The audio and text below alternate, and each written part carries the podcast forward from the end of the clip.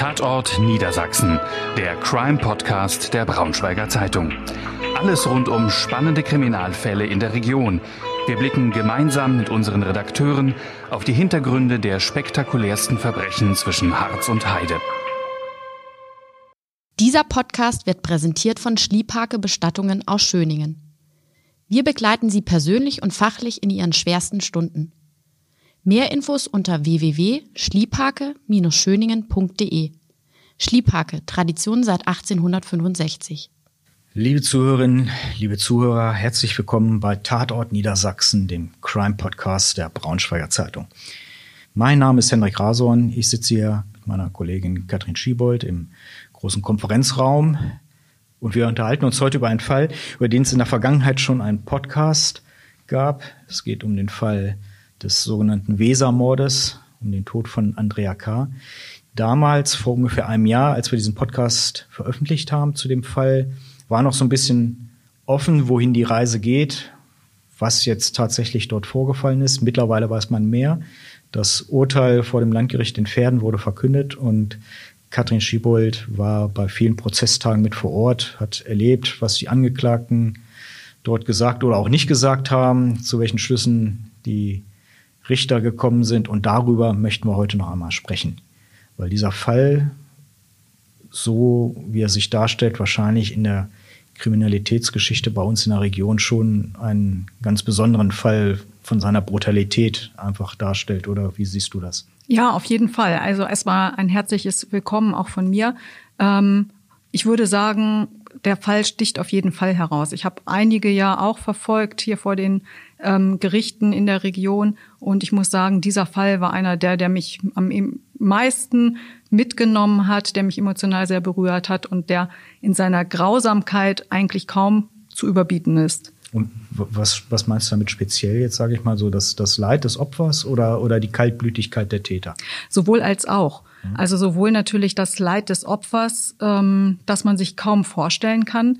Und da muss ich auch sagen, während des Prozesses ging bei mir immer wieder das Kopfkino an, mhm. man sich vorgestellt hat, was mag diese junge Frau irgendwie erlitten und erlebt haben. Mhm. Und natürlich auch die Kaltblütigkeit der Täter, denn während der Verhandlungen, man sitzt ja da im Gerichtssaal und schaut quasi den, den Tätern dann ins Gesicht und ist eigentlich schockiert, wie wenig berührt sie überhaupt äh, von den ganzen, ähm, von dem ganzen Fall zu sein mhm. schien. Ähm, sie haben weitgehend regungslos da immer gesessen und äh, ja auch bis zum Schluss zu den Vorwürfen geschwiegen. Mhm. Wir müssen für die Zuhörer, die den ersten Podcast vielleicht nicht gehört haben, jetzt nochmal erstmal erklären, was da eigentlich vorgefallen ist. Wir begeben uns mal zurück in den April 2020. Dort gab es eine Sichtung an einem Kanal Erzähl doch mal, was dort gefunden wurde. Genau, ein Binnenschiffer war unterwegs auf einem Seitenkanal der Weser im Landkreis Nienburg oder bei Nienburg und hat dort einen ganz grausigen Fund im Wasser gemacht und zwar schwamm dort eine Leiche.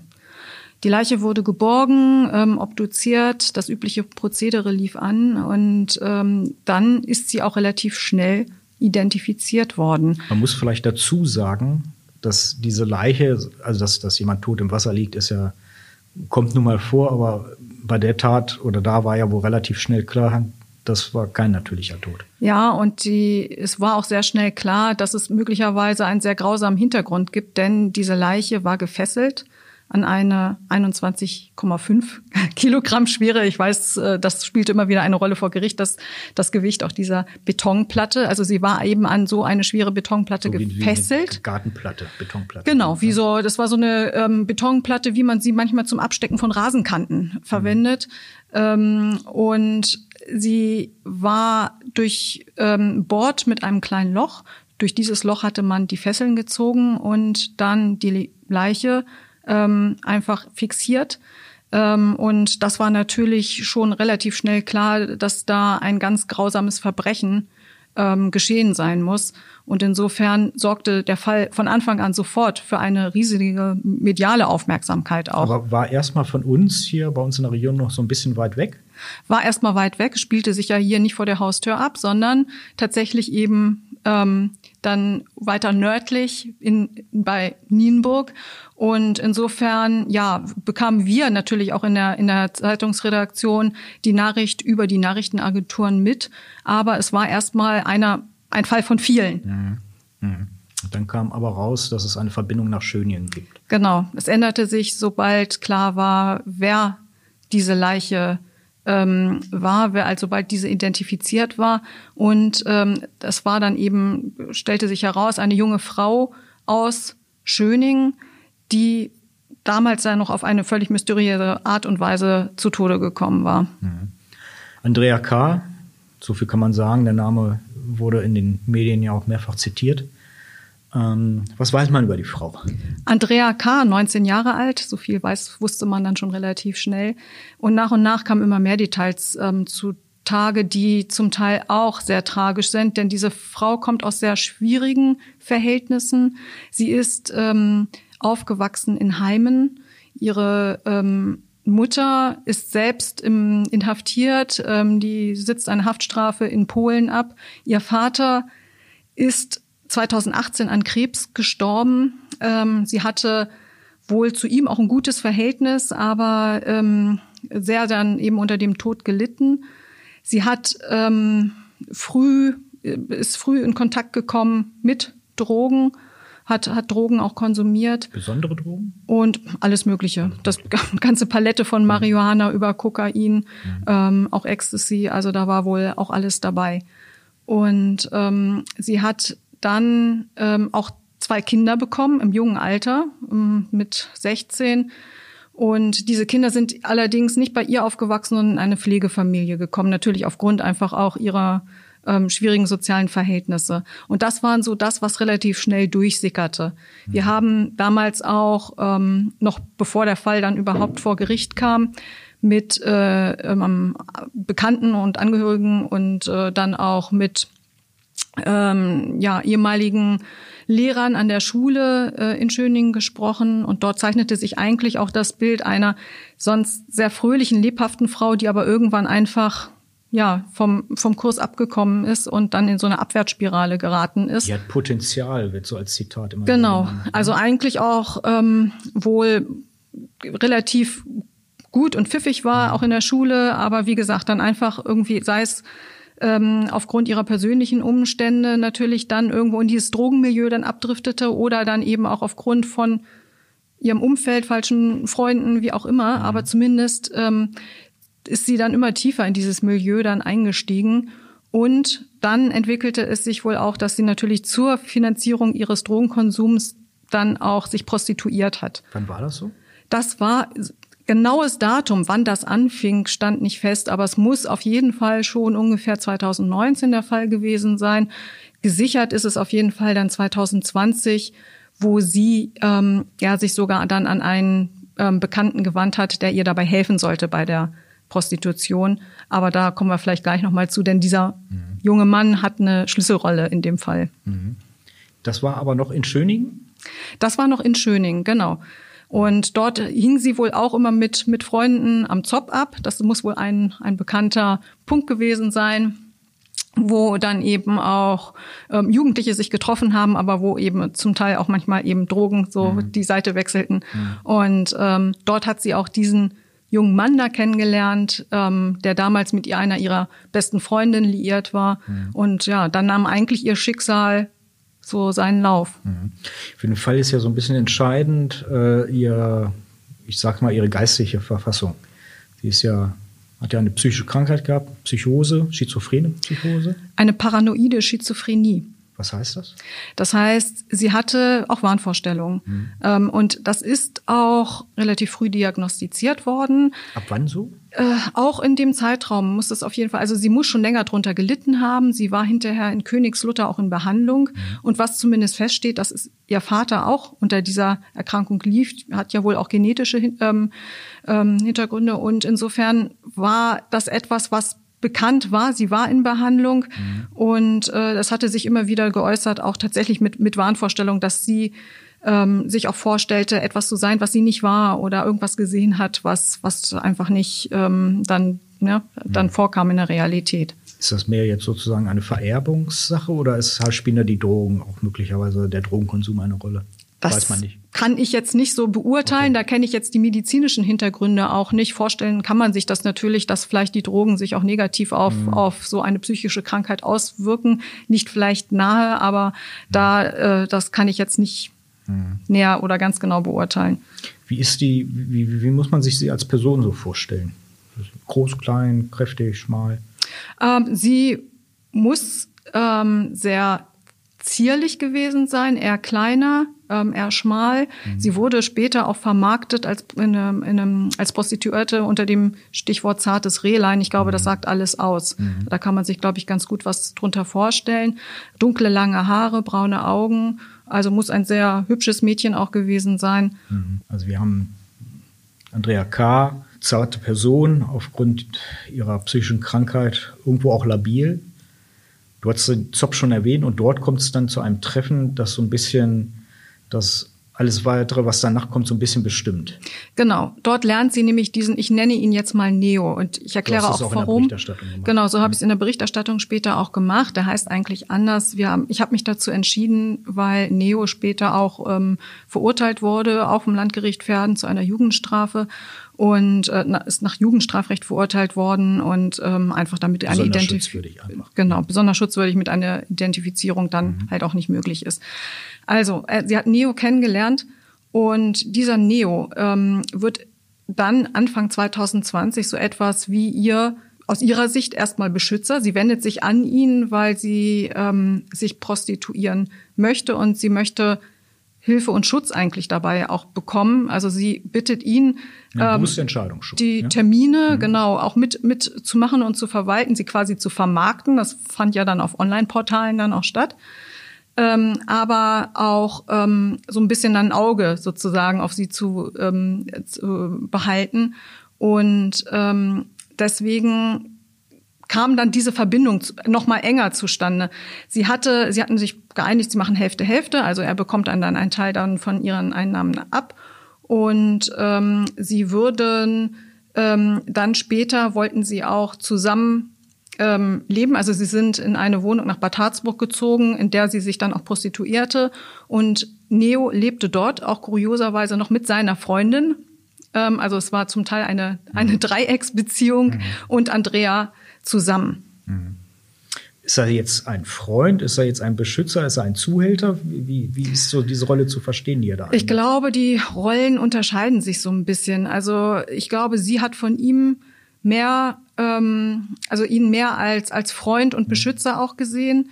Und ich glaube, für ihn war das hinterher einfach mehr auch die Rolle des Zuhälters. Und man muss auch sagen, äh, es kam auch hinterher raus, dass er einen Teil der Einnahmen auch gar nicht unbedingt immer Hälfte, Hälfte an sie ähm, abgegeben hat. Und er hat einfach, das muss man auch so knallhart sagen, Andrea hat das Leben ähm, von ihm und seiner Freundin finanziert. Er wollte irgendwie plante seine Freundin zu heiraten. Die hat eine irgendwie opulente Hochzeit geplant. Das sollte eigentlich alles Andrea mit ihrer Prostitution. Jeden Tag Party ähm, steht in einem Artikel. Genau. Und ähm, finanzieren. Außerdem war er auch drogenabhängig, hat Drogen konsumiert, brauchte viel Geld. Mhm. Und er selber hat auch nicht gearbeitet. Insofern kam alles über Andrea rein. Also ich mein Eindruck war, es war da er tatsächlich von der Seite aus fast ein Ausbeutungsverhältnis. Mhm. Und äh, sie hat ihn dann, glaube ich, schon irgendwo auch als Freund gesehen und ihm auch vertraut. Mhm die waren nicht nur in Harzburg, sind da noch so ein bisschen so herumgeirrlichtert, so möchte ich es mal bezeichnen? Sie sind rumgeirrlichtert, weil sie auch immer wieder irgendwie ihre Wohnung verloren haben. Da war ja natürlich 24 Stunden Party, da muss mhm. es auch mal laut zugegangen sein. So ist auch Andrea aus ihrer Wohnung in Schöningen geflogen, bevor sie nach Bad Harzburg gekommen ist.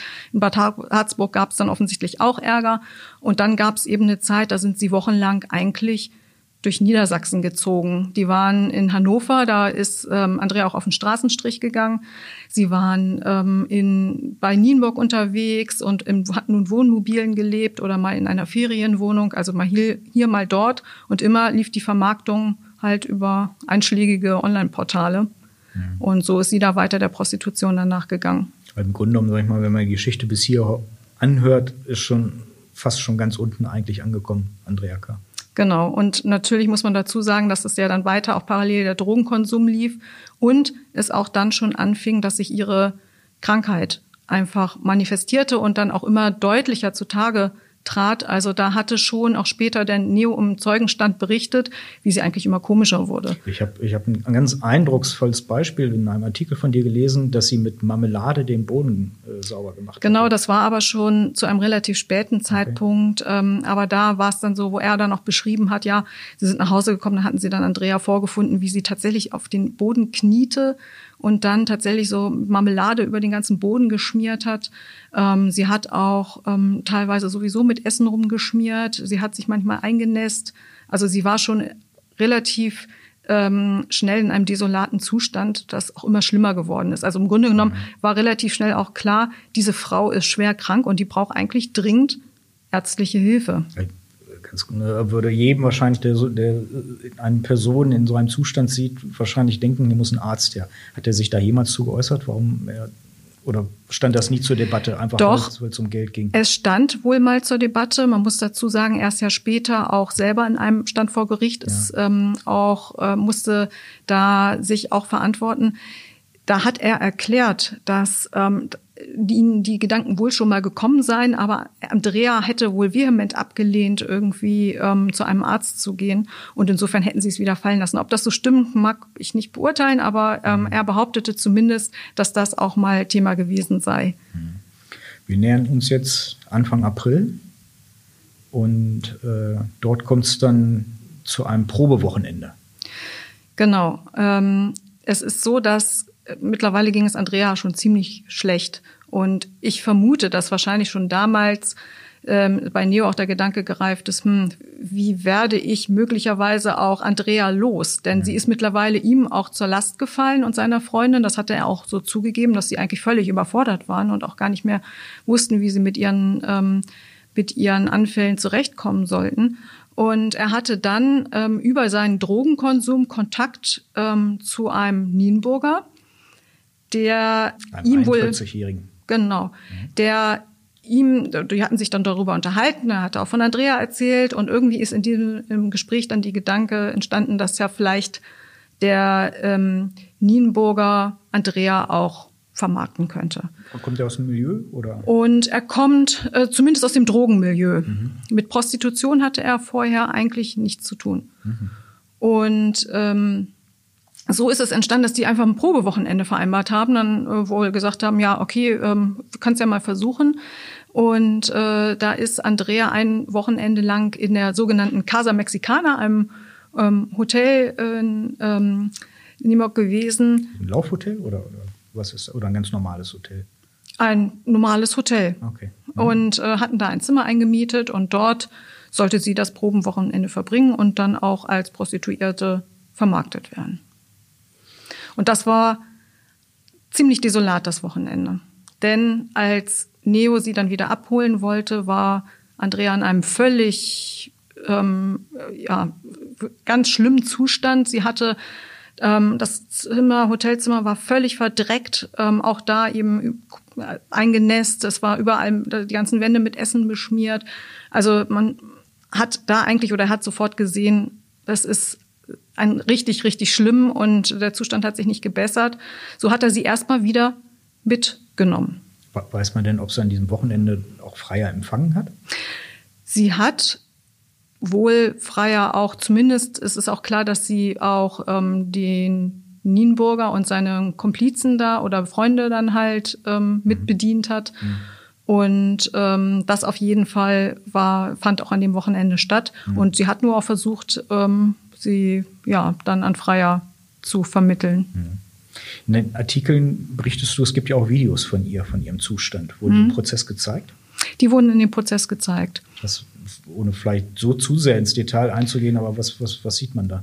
Man sieht genau diese schrecklichen Szenen. Also im Grunde genommen das, was ich gerade eben beschrieben habe. Mhm. Und äh, das war auch etwas, wo die Staatsanwältin hinterher sagte, ähm, ihr sind fast bei diesem Anblick Tränen in die Augen geschossen, weil sie sowas Schlimmes noch nie gesehen hat. Also ganz dramatische Szenen äh, äh, entwickeln sich. Also spätestens jetzt muss jedem eigentlich klar sein, äh, das nimmt mit Andrea K. kein gutes Ende. Der Neo trotzdem nimmt sie nach dem Wochenende noch erstmal mit nach Hause. Ja, aber dann geht es doch ganz schnell, dass dann relativ schnell dann auch klar ist, ähm, nee, wir, wir können sie wirklich, wir können sie nicht mehr handeln, wir, ähm, wir wollen sie auch gar nicht mehr aufnehmen. Ähm, und insofern versucht er ganz schnell dann mit dem Nienburger zu vereinbaren, dass dieser halt Andrea übernimmt. Und so kommt dieser Verkauf, das klingt so zynisch, dass man einen Menschen verkauft, aber so war es dann einfach auch ja. zustande, Menschenhandel. Mhm. Also sie haben dann hinterher hat Neo tatsächlich Andrea für 2000 Euro und den Erlass seiner eigenen Drogenschulden mhm. an den Nienburger verkauft. Wie, wie, wurde mal geklärt, wie man so auf so eine Summe kommt? Die, da, Einfach. Das hatten die jetzt individuell ausgehandelt, also wie, wie die Summe jetzt genau Zahl zustande gekommen. Und dann hat gesagt, jawohl, Kaffee. Vermutlich. Okay.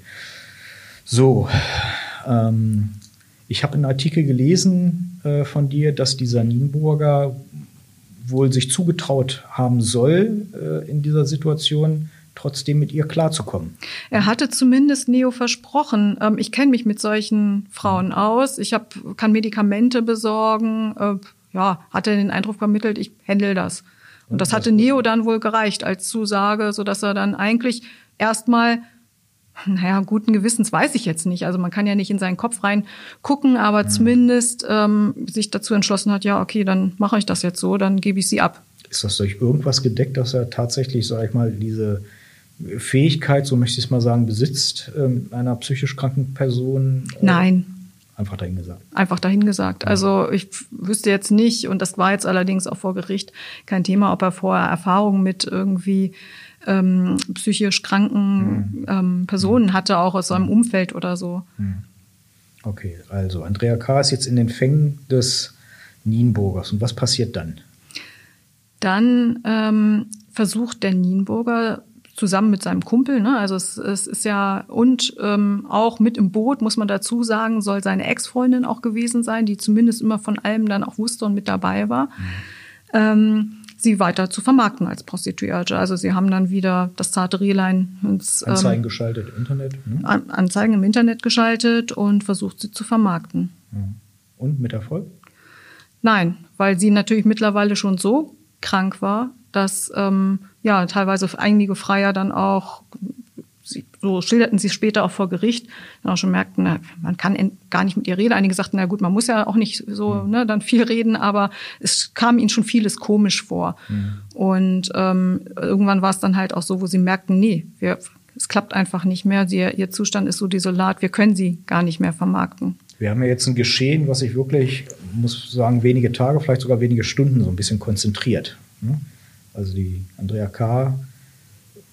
schafft an, aber es funktioniert nicht mehr und jetzt. Eigentlich können wir es auch verdichten, weil letztendlich die, diese letzten Tage, es ging relativ schnell, dass es sich herausstellte, sie ist nicht mehr vermarktbar ja. und dann hatten sie, ähm, also der, der Nienburger mit seinem Kumpel sie dann auf das Grundstück des Nienburgers ja. ähm, geschleppt und ähm, dort hat sie quasi das letzte Wochenende vor ihrem Tod dann auch verbracht. Wurde nochmal gesehen? Sie wurde nochmal gesehen, weil Freunde und Bekannte zu Besuch waren. Mhm. Und das war wohl alles auch ganz skurril, weil die schon irgendwie mitgekriegt haben, dass Andrea da ist. Ähm, die hatten dann als Erklärung zu hören bekommen, ähm, dass sie sie gerettet hätten. Ähm, sie soll also und äh, als Prostituierte sollte sie, glaube ich, von ähm, sei sie von Albanern freigekauft worden und ja. sie würden sich jetzt um sie kümmern. Mhm.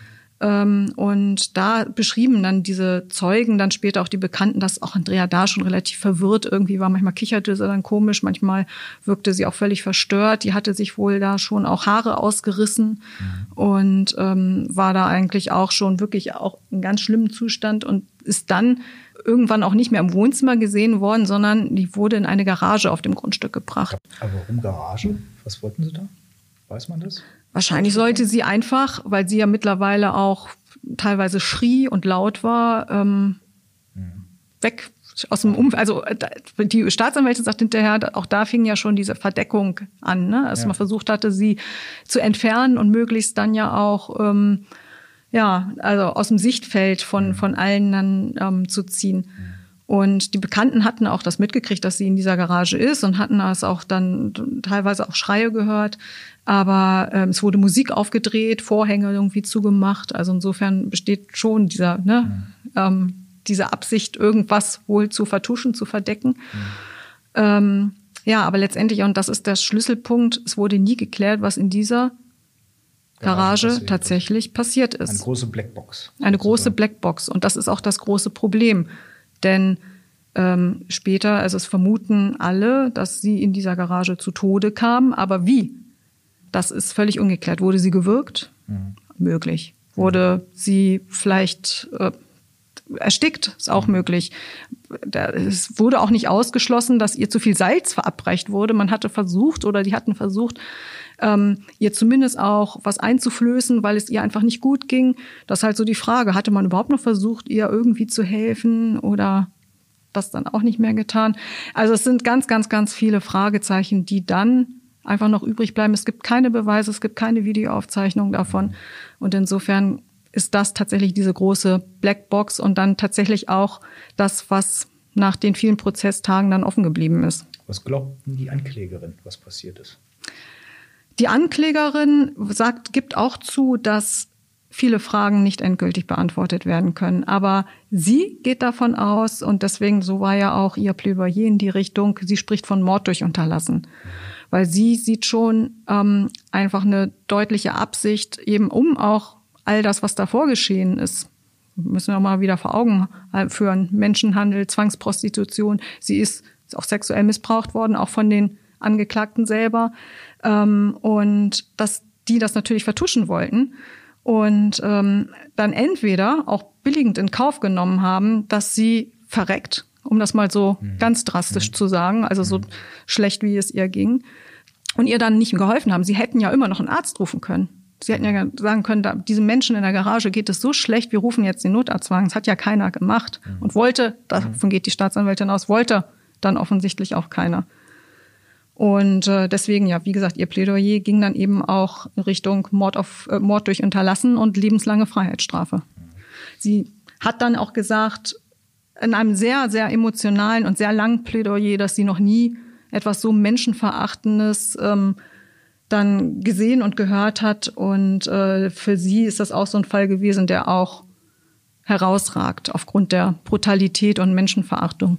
Die besondere Grausamkeit kommt ja auch dadurch zum Tragen. Einmal, dass dieses Geschehen natürlich, was wir jetzt davor jetzt äh, nachskizziert haben, wie sich da alles zugespitzt hat, was mit ihr in der Garage passiert ist. Aber der besondere Umstand bei dieser Tat ist ja, dass sie möglicherweise lebendig in die Weser geschmissen Und das ist auch ja das große Fragezeichen. Am Anfang ging man davon aus, da war ja auch lange die Rede davon, ist lebend, ne, gefesselt an eine Betonplatte in die Weser mhm. geworfen, aber es gab keinen Nachweis. Mhm. Also man hat ja dann auch durch verschiedene Gutachter oder Gutachten versucht zu klären, ähm, ob sie möglicherweise ertrunken ist. Das kann man wohl, also da spielte das, das ähm, der Anteil von Blaualgen mhm. im Körper eine große Rolle, weil da eine gewisse Konzentration von diesen ähm, Algen darauf hinweist, ob man möglicherweise eben ertrunken ist, also ganz viel mhm. natürlich dann in diesem mhm. in diesem Moment auch eingeatmet hat und dass dadurch halt auch eine große Konzentration bis in die Organe dann äh, vorgedrungen ist und sich durch abgelagert hat. Das wurde untersucht. Es gab nur ein großes Problem. Die Proben waren kontaminiert. Also es hatte wohl dann bei der Obduktion der Leiche möglicherweise ähm, Vermengung gegeben von den Instrumenten, die man benutzt hat, mit den Organen, die, ähm, die auf dem Tisch lagen. Und insofern war auch da eigentlich so ein gerichtsfester Nachweis nicht möglich. Im Prozess war ja der Bruder von Andrea K. Nebenkläger. Allein schon, wenn wir hier drüber sprechen, da läuft ja einem kalt der Schauer über den Rücken. Wie hat er diesen Prozess ja, ertragen können? Ich habe nicht direkt mit ihm sprechen können, weil er gar nicht vor Ort war. Mhm. Ähm, am, während der Urteilsverkündung, da war er da. Mhm. Aber er hatte, das hatte mir dann sein, sein Anwalt, der Nebenklägeranwalt, dann, er sagt, dass das auch irgendwie nicht ertragen konnte, dann vor Ort zu sein. Ähm, aber es war ja dann auch für die Angehörigen ganz entscheidend, vor allen Dingen diese Fragen, die offen geblieben sind, ja leider auch klären zu können. Wie ist sie gestorben? Na, dieses große Warum, was ja bei jedem Angehörigen, glaube ich, immer so da steht, was jeden auch quält, dass man dann eigentlich nie so weiß, was ähm, dann das Opfer oder ähm, auch tatsächlich ertragen musste. Das ist ja alles offen geblieben. Insofern kann man sich, glaube ich, nur ansatzweise vorstellen, wie es am Angehörigen dann in dem Fall geht. Und ähm, besonders dramatisch ist es ja, dass das Strafmaß hinter am Ende ja weit unter dem geblieben ist, was die Staatsanwaltschaft gefordert hat und was auch die, die Nebenklage gefordert hat, die sogar noch zusätzlich zu der lebenslangen Haftstrafe die besondere Schwere der Schuld, also eigentlich dann gefordert hat, dass derjenige nach Verbüßung der Haftstrafe dann ja auch noch ähm, nicht auf freien Fuß kommt, sondern eben ähm, weiter dann auch ähm, hinter Gittern bleibt. Das hat sich ja nicht erfüllt. Also man muss ja dann sagen, aber da kommen wir ja vielleicht gleich drauf, dass die Täter ja dann mit einer relativ milden Strafe ja. dann davon gekommen sind. Vielleicht bevor wir zum Urteil kommen, haben die Angeklagten sich jemals im Prozess zu irgendwas geäußert oder die ganze Zeit geschwiegen? Die haben die ganze Zeit geschwiegen. Und Reaktionen? Und Reaktionen auch gleich null. Also mal so ein leichtes Kopfschütteln. Mhm ähm, aber auch selbst, und man muss auch sagen, es sind ja nun wirklich viele, viele grausame Bilder gezeigt worden. Auch es fing ja an mit der äh, mit dem Leichenfund, ähm, also die Leiche aus dem Wasser gezogen haben, bis in das, was du schon angesprochen hattest, diese Videos. Mhm. Ähm, und das lässt, glaube ich, keinem kalt. Also mir blieben diese Bilder anschließend noch lange und jetzt bis heute noch irgendwie im Kopf. Mhm. Die verliert man dann auch nicht so schnell. Aber die haben mich fast wirklich gleichgültig dann auch verfolgt. Also da hat man keinen Ansatz von irgendeiner Erregung mal feststellen können oder sehen können. Und die Verteidigung, wie hat die verteidigt? Die Verteidigung hat natürlich genau diese Schwachstellen, klar, äh, genutzt und dann eben ja auch hinterher deutlich gemacht in dubio pro reo, also im Zweifel für den Angeklagten. Wir wissen es einfach nicht. Und das sagt auch ähm, das Gericht. Ähm, das sagt auch das Gericht. Also letztendlich ist es das das Problem. Ist die entscheidenden Punkte, wie ist Andrea K. zu Tode gekommen, konnten eben nicht geklärt werden. Und äh, das Gericht hat dann ja für den ähm, 41-Jährigen acht Jahre Haft ähm, dann geurteilt, also wegen schwerer Zwangsprostitution, Vergewaltigung, versuchte Vergewaltigung, versuchte sexuelle Nötigung gefährliche Körperverletzung durch Unterlassen. Also es ist schon eine beachtliche, ähm, ja. äh, genau, aber eben kein Mord durch Unterlassen, sondern gefährliche Körperverletzung. Und daher kommen natürlich dann die acht Jahre zustande. Für den Kumpel sind sogar nur drei Jahre und neun Monate gewesen und für die Ex-Freundin, die zumindest ja von allem irgendwie auch gewusst hat und ja auch mit Andrea noch bis zum Schluss in der Garage auch zu tun hatte, die ja auch Essen besorgt hat und sich um sie gekümmert hat, die hat zwei Jahre und neun Monate bekommen. Und das war das, was so der Nebenklageanwalt hinter auch gesagt hat, ein Schlag ins Gesicht ne, für die ähm, Angehörigen, die sich ja natürlich eine weitaus höhere Strafe erhofft hatten. Was meinst du unterm Strich? Du hast ja schon einige Großprozesse äh, mitgemacht für unsere Zeitung, hast darüber berichtet. Äh, was, was bleibt für dich, sag ich mal, ohne jetzt äh, in, in, die Paragraphen äh, herabzusteigen, was bleibt für dich unterm Strich für ein Gefühl bei diesem Urteil übrig? Ja, ein schlechtes Gefühl. Also es ist ganz schwierig, finde ich, immer zu beurteilen, wenn man kein Jurist ist. Ähm, und es ist auch, und tatsächlich muss ich sagen, das hatte der Richter auch nochmal vorgehoben in seiner Urteilsbegründung, es war ein komplizierter Indizienprozess. Ähm, so, man, das ist eben das Entscheidende, dass man klären muss, wie jemand gestorben ist. Und wenn man das nicht kann, gilt natürlich in ganz vielen Dingen dann der Grundsatz in Zweifel für die Angeklagten. Aber ich glaube, das Strafmaß hätte es trotzdem zugelassen, dass man ähm, auch eine etwas höhere Strafe ähm, durchaus ähm, ja dann auch dann hinterher für höhere Instanzen Gerichtshof hätte vertreten können.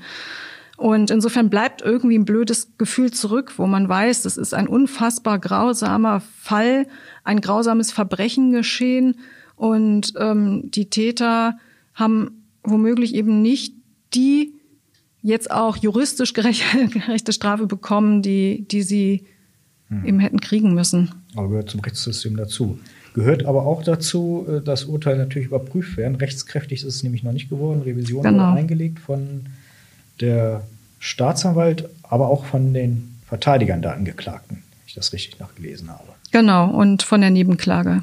Von allen Seiten. Von allen Seiten. Ne? Also möglicherweise ist das letzte Wort noch nicht gesprochen. Wenn der Bundesgerichtshof Rechtsfehler nachweist, vielleicht kommt es zu einer Neuverhandlung, das wissen wir nicht. Ein bewegender Fall, ähm, bei dem wir hier heute berichtet haben, sicherlich einmalig. Liebe Katrin, ich danke dir ganz herzlich, dass du heute die Zeit genommen hast, dieses Urteil für uns nochmal aufzuarbeiten. Ich danke dir. Und Ihnen, liebe Zuhörer, wünsche ich dann noch einen schönen Abend, schönen Tag und hoffentlich bald bis zur nächsten Folge von Tatort Niedersachsen. Tschüss. Mehr Podcasts unserer Redaktion finden Sie unter braunschweiger-zeitung.de slash podcast.